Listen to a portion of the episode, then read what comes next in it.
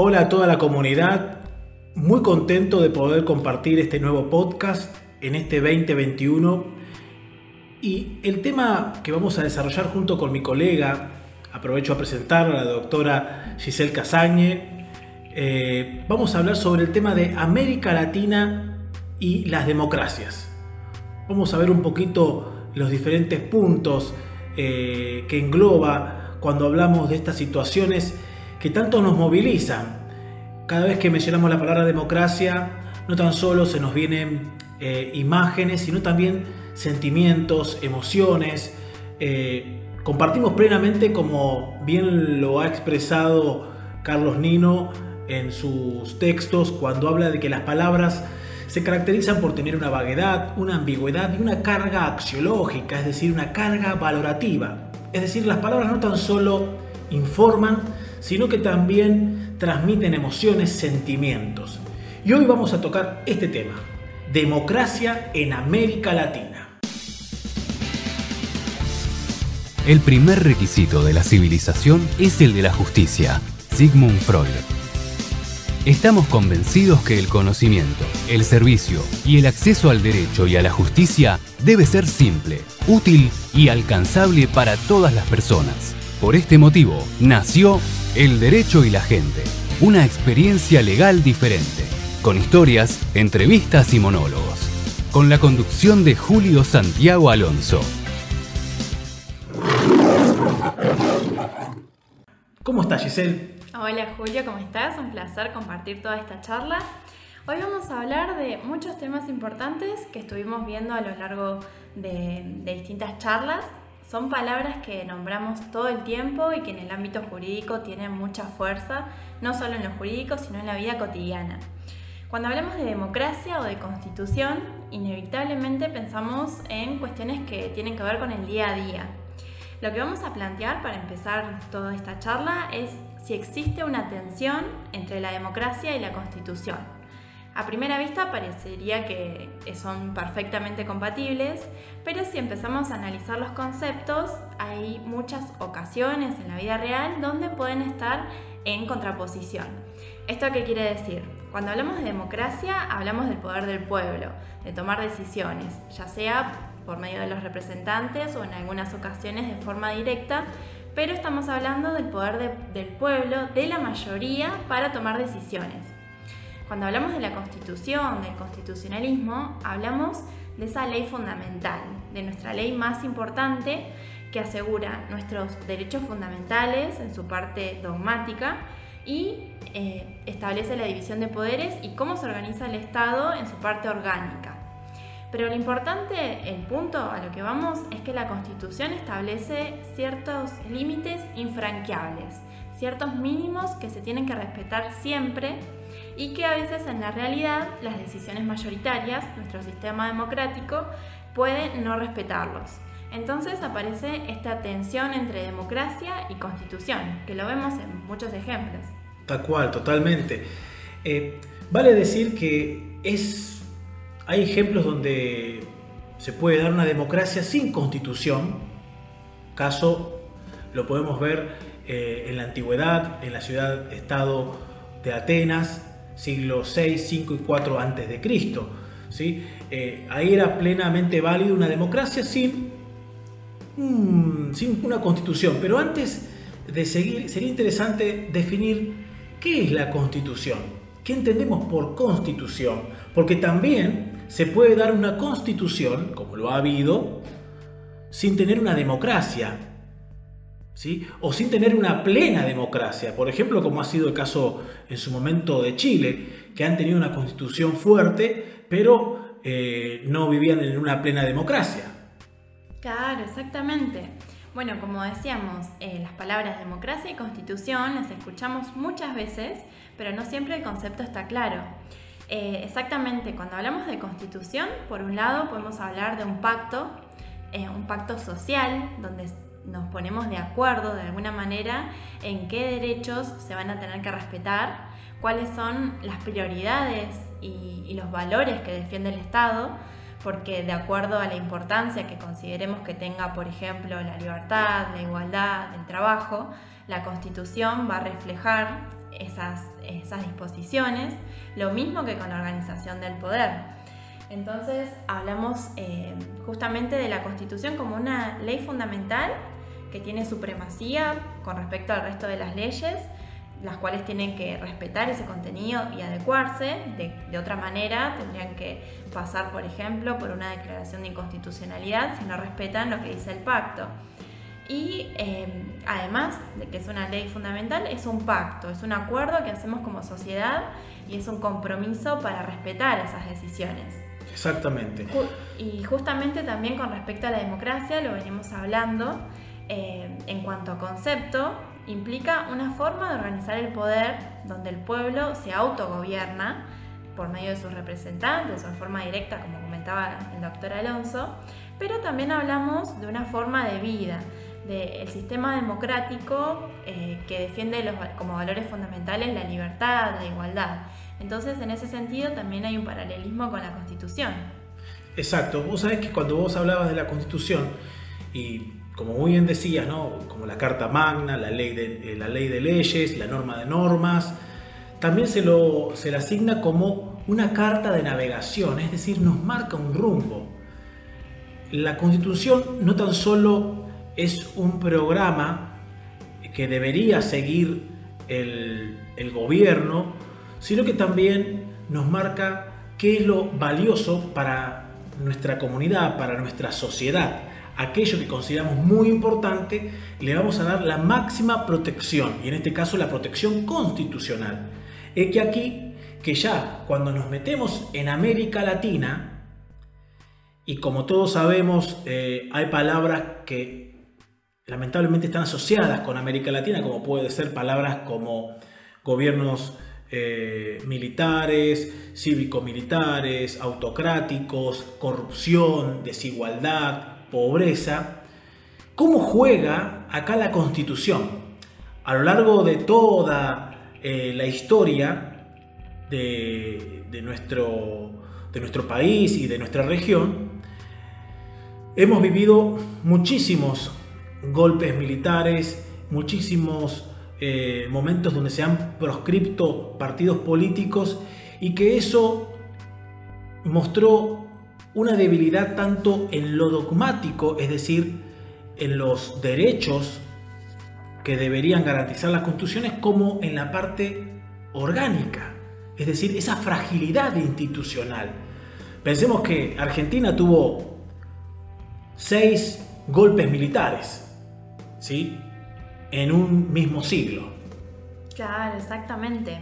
La constitución es un reflejo también de todas estas circunstancias históricas, porque justamente en América Latina se vio este fenómeno de los gobiernos autoritarios, de las dictaduras, por mucho tiempo.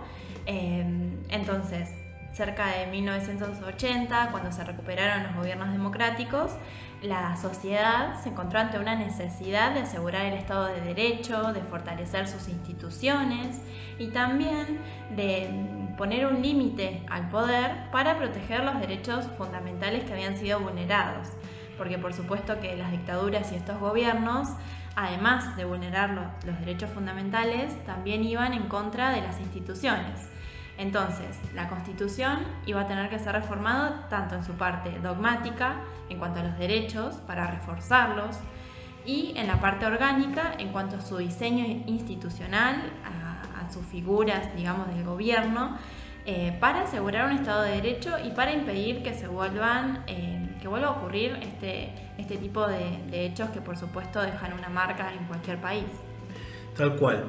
Otro punto que también hay que tener en cuenta, que, tiene, eh, que ha influido en toda la región, son sus tradiciones que han impregnado las, eh, las primeras constituciones y que todavía seguimos arrastrando mucho de estas influencias.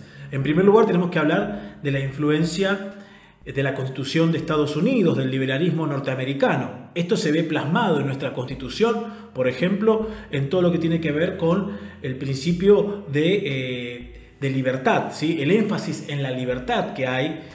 Eso es como punto de partida. El segundo punto de influencia es el republicanismo, producto de la influencia francesa, de la Revolución Francesa. Y como tercer ícono es el conservadurismo hispánico, que también está atravesado. Esto lo podemos ver en, en numerosos aspectos de nuestra constitución. Por ejemplo, la parte conservadora la podemos ver en la declaración en el artículo 2, donde actualmente nuestra constitución explícitamente dice que el gobierno que la Argentina sostiene el culto católico apostólico romano. Exactamente. Cuando hablamos de todas estas fuerzas son influencias que tuvieron los eh, constitucionalistas al momento de sancionar la primera constitución y las sucesivas reformas. Cuando hablamos, por ejemplo, como decía doctor Alonso, de la influencia del sector conservador, el artículo 2 es un fiel reflejo de, esa influencia, pero por otro lado el liberalismo eh, y todo lo que tiene que ver con eh, la influencia del sistema republicano se puede ver en la libertad de cultos. Todo eso está incorporado en nuestra Constitución. Por un lado, eh, el sostén al culto católico apostólico romano y por el otro, eh, la libertad de cultos, el artículo 19 que asegura el ámbito privado de cada persona, donde dice que no, no serían juzgados, digamos, cualquier tipo de, de pensamiento o ideología que quede en la esfera privada. Entonces es toda una mezcla que forma parte de nuestra ley fundamental y de nuestro compromiso como sociedad y con nuestros valores. Perfecto, o sea, tenemos una constitución que es como una especie de Frankenstein, podemos decir, porque por un lado tenemos una perspectiva norteamericana, liberal, luego tenemos una visión más eh, francesa, europea, de hecho nuestro sistema nuestro sistema de leyes, nuestro sistema de justicia es un sistema que se llama, y que eso lo vamos a tocar en otro vivo, sistema continental europeo, a diferencia del common law, que es el que rige en Estados Unidos, por ejemplo. ¿no?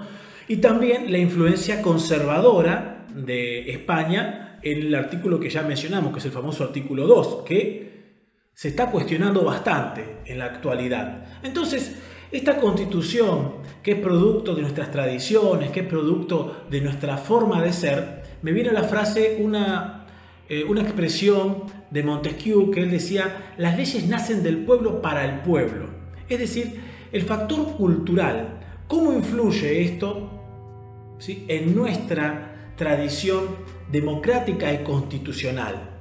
Claro, porque como veníamos hablando respecto a los conceptos de democracia y constitución, Constitución, además de ser la ley fundamental, es un compromiso, un acuerdo de la sociedad que protege los valores más importantes. La democracia, además de forma de organización del, poder, es una, también un estilo de vida y a partir de ahí el Estado tiene que ver cuáles son sus obligaciones, sus compromisos.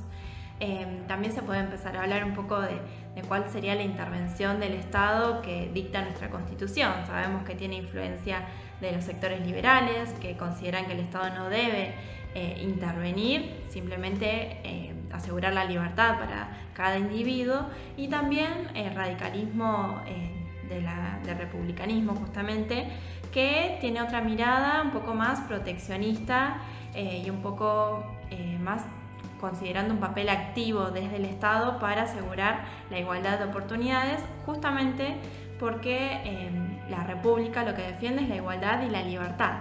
Entonces, para que exista igualdad, a veces se necesita esa intervención del Estado para asegurar justamente la igualdad de oportunidades. Todo eso está em, incorporado en nuestra Constitución, en nuestra ley fundamental y a partir de ahí hay que debatir.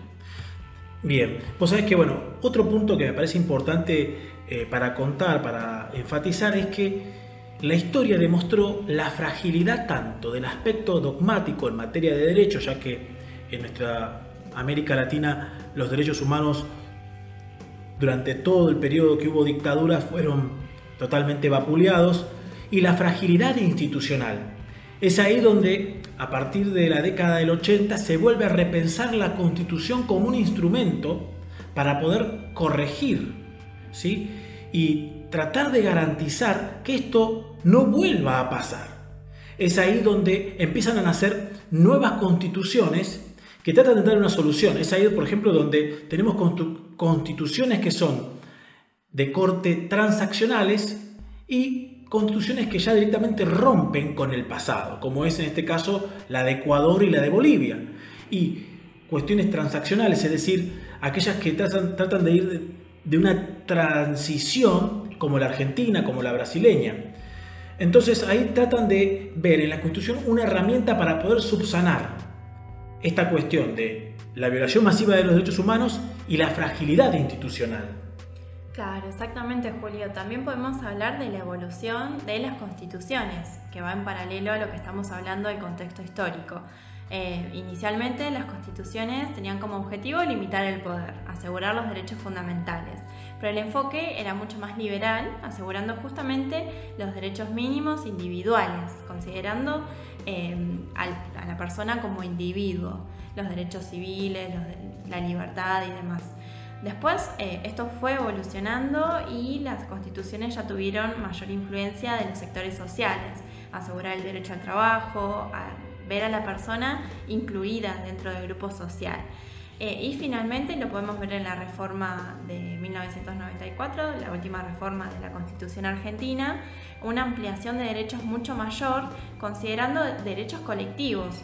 Ya como decíamos, en un principio la persona como individuo, después la persona dentro del grupo social y finalmente derechos que no son individuales sino colectivos, por ejemplo el derecho a un medio ambiente sano, derechos del consumidor y también una mayor, un mayor respeto y cuidado a las comunidades originarias, que esto también es algo que se ve un fenómeno en, en las últimas reformas, los derechos de las poblaciones indígenas.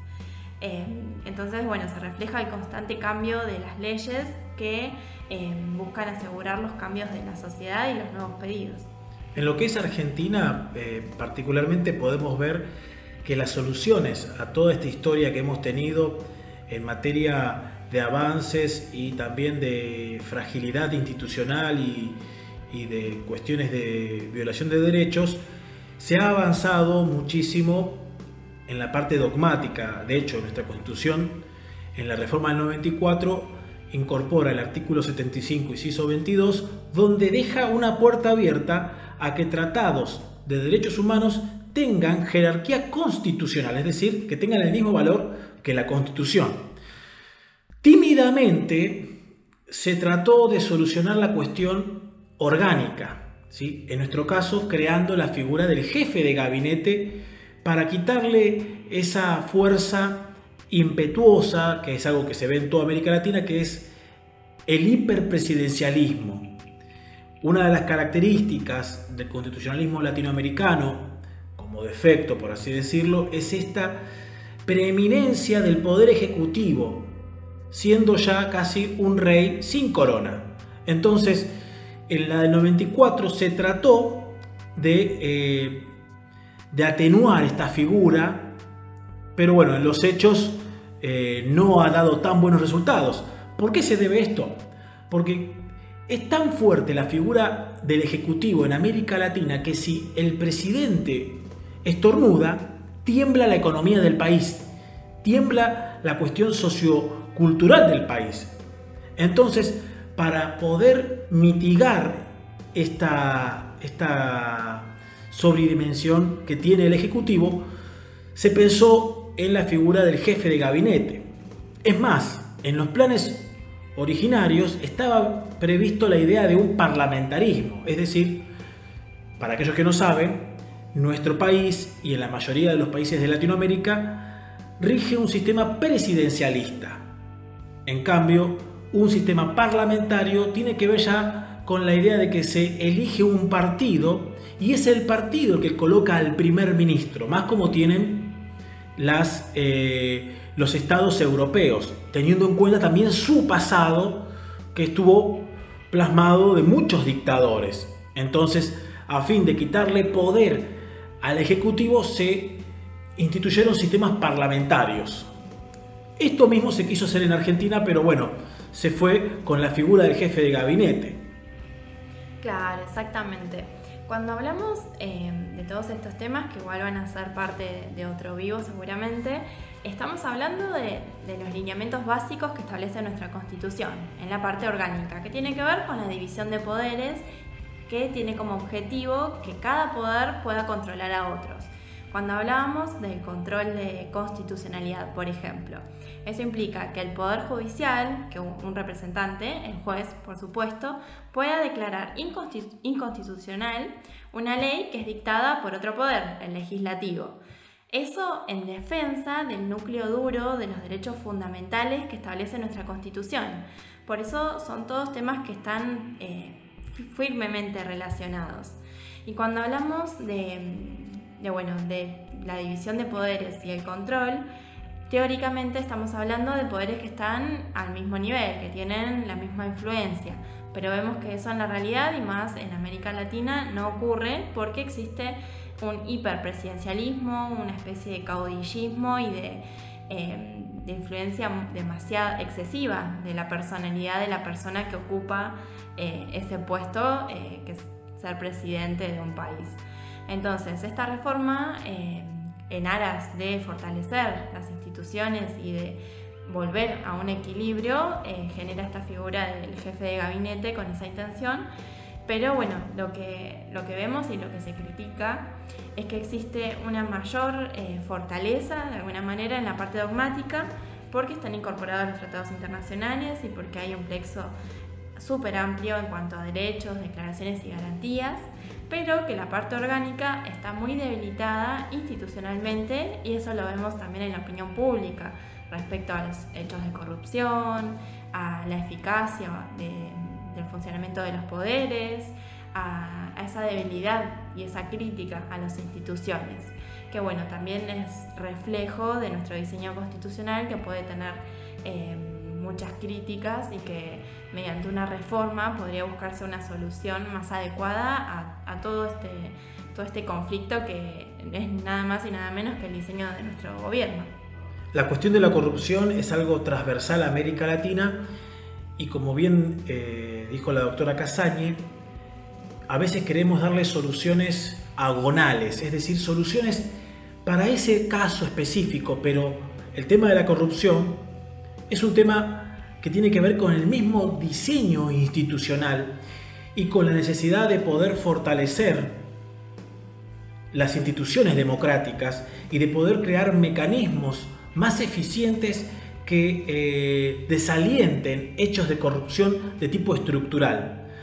Por eso muchas veces se critica eh, los tipos de gobierno más eh, personalistas porque tienen una tendencia a desmantelar las instituciones republicanas, estos famosos check and balance, estos pesos y contrapesos. De ahí la necesidad de, de poder trabajar esta cuestión desde una constitución que pueda prever esto. Y yo creo que, ya como para ir terminando, ¿cuáles serían los desafíos que tenemos en un constitucionalismo en América Latina? Yo voy a decir uno o dos, después le dejaré la palabra a la doctora. Yo creo que el desafío que tenemos es, en primer lugar, la cuestión de la corrupción, es decir, crear eh, y fortalecer instituciones más eficientes y signadas por la transparencia, yo creo que eso por un lado, y el desarrollo de controles exógenos, algo que ya planteaba eh, Thomas Paine hace mucho tiempo, de la necesidad de controles exógenos, también lo enfatizaba Jefferson, de esta idea de poder controlar los actos de gobierno. Sí, totalmente, Julio, coincido. Y para que se puedan cumplir todo esto que estamos charlando, eh, es fundamental que cada persona pueda conocer sus derechos, pueda conocer sus obligaciones y pueda conocer también la estructura del poder y cómo se toman las decisiones, cómo se organiza. Porque a partir de ese conocimiento pues, puede existir una crítica razonada y, es la única manera también de generar algún cambio, de ser ciudadanos activos, ciudadanos responsables, para eh, buscar una solución a todo esto. Les agradecemos y nos vemos en el próximo podcast. Muchas gracias, Julio. Hasta luego.